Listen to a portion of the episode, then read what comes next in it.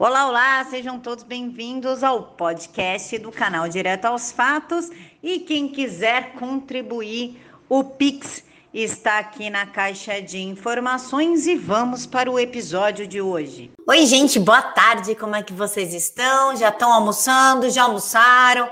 Que Deus abençoe o alimento de vocês. E eu realmente queria trazer aqui uma notícia bem legal, bem humorada, é, que nos enche assim de esperança do tipo unicórnios invadiram o Brasil e deixaram tudo mais lindo. Ou os ministros se tocaram da besteira que estavam fazendo e pedem desculpas ao Brasil e prometem não interferir mais nos poderes. Ou a esquerda percebe que não tem qualquer chance e para de prejudicar o governo Bolsonaro. Adoraria trazer esse tipo de notícia, mas não.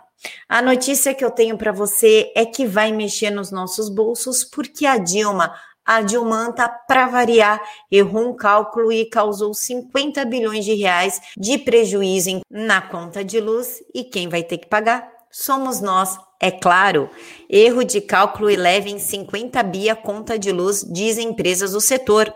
Modelo de cálculo da ANEEL teria gerado distorção. A agência, porém, nega que haja falha. O modelo de cálculo criado para indenizar concessionárias do setor elétrico em razão do controle tarifário do governo Dilma Rousseff levou a um passivo de 50 bilhões, resultantes de juros que será repassado ao consumidor até 2028.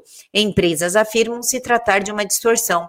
O valor foi atualizado recentemente quando associações recorreram à ANEEL, que é a Agência Nacional de Energia Elétrica, contra a fatura. Elas pedem o reconhecimento do erro e a correção do montante. A agência nega falha nas contas. O que, que vai acontecer? Nós vamos ter que arcar com tudo isso. Isso sem contar que o Sudeste e o Centro-Oeste já estão em bandeira vermelha, a bandeira mais alta da ANEEL, que custa, parece que R$ 4,20 a cada 100 quilowatts por conta da baixa que está tendo pela falta de chuva nos reservatórios, então a conta de luz sobe. Então nós vamos ter que arcar com o erro da Dilma de 50 bilhões de reais, mais a bandeira vermelha da ANEL por conta da baixa dos reservatórios. Sempre nós, sempre acaba sobrando para o consumidor final. Bom, pessoal, eu encontro vocês aqui às 4h40 com a melhor notícia da tarde e às 10 horas da noite com a live que eu vou trazer o índio Paulo Apurinã.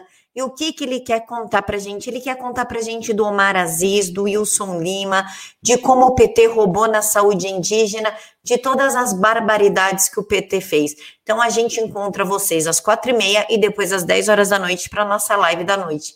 Fiquem todos com Deus e até daqui a pouquinho.